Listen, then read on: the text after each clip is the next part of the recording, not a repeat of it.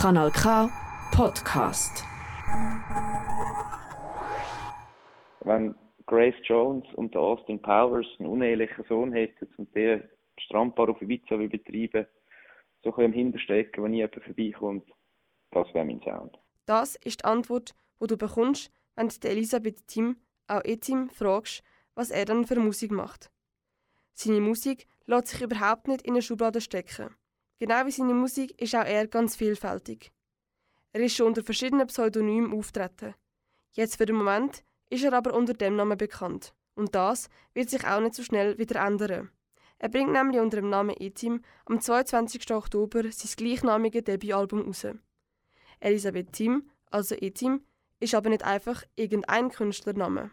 Elisabeth Tim war meine Urgroßmutter und, und das ist eigentlich wie ein bisschen eine Hommage an sie, weil ich habe sie noch kennt, als ich ein kleiner Bub war. Und die hat wie etwas gewusst über mich, wo ich erst 20 Jahre später herausgefunden habe.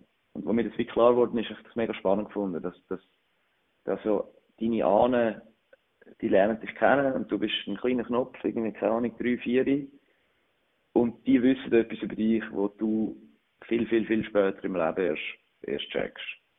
Im Etim, seinem neuen Album, können wir uns auf tänzige, aber auch auf langsamere Songs freuen. Einer von diesen langsameren Songs ist der Song Strange Life. Der Song ist eine Interpretation vom Zynismus und vom Konsumismus während immer stärker werdender globaler Spannungen. Der Song will die Gesellschaft aber nicht kritisieren.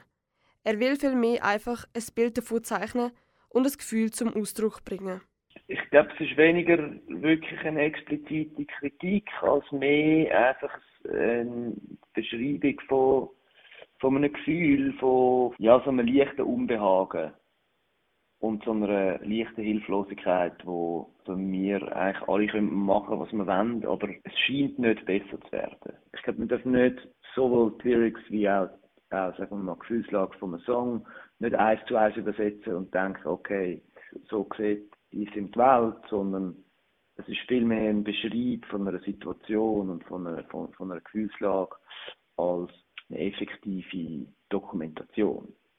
Wir merken, dass Handlungen problematisch sind, können aber nicht darauf eingehen, weil es einfach systematische Probleme sind, die nicht so einfach sind zu lösen. Es gibt Momente, wo wir das Gefühl haben, es ist spät, einen Weg herauszufinden. Das kann aber auch ein trügerisches Gefühl sein, so der Etim. Im Song Strange Life ist aber nicht nur im Etim seine Stimme zu hören. Die Zürcher Künstlerin Palma Ada singt auch mit. Sie wird im neuen Album aber nicht nur auf Strange Life zu hören sein. Sie ist auch auf Empty Space drauf und, und singt immer mal wieder ein paar Backings durch das ganze Album. Sie macht so Pop, eine sehr, sehr, sehr geile Stimme. Gerade im eher düsteren Song Strange Life hat Etim gefunden, es braucht doch noch mal etwas Süßliches die Irritation von dem Strange Life, meine Stimme ist wenig opulent und sie hat doch noch so etwas Opulentes in der Stimme, was ein bisschen süßlich ist und der Hörer mal so reinzieht und was was schön und ein bisschen schmerzhaft. Ich finde es so eine mega gute Mischung aus verschiedenen, aus verschiedenen Charaktereigenschaften ihrer Stimme. Der Song Strange Life hat aber nicht immer so geheißen. Vorher hat er einen anderen Namen gehabt, nämlich Strange Love. Der Song gibt es zwar immer noch, Strange Life hat ihn aber für einen Platz im Album übertroffen.